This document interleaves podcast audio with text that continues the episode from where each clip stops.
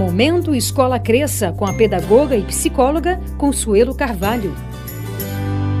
Hoje vamos falar de pais fragilizados, filhos indisciplinados. Ter disciplina, exigir disciplina não faz mal a ninguém. Disciplina não é sinônimo de violência, mas sim um processo educacional no qual a criança ou o adolescente aprende a deixar de lado as satisfações imediatas, ou seja, deixa de querer tudo na hora.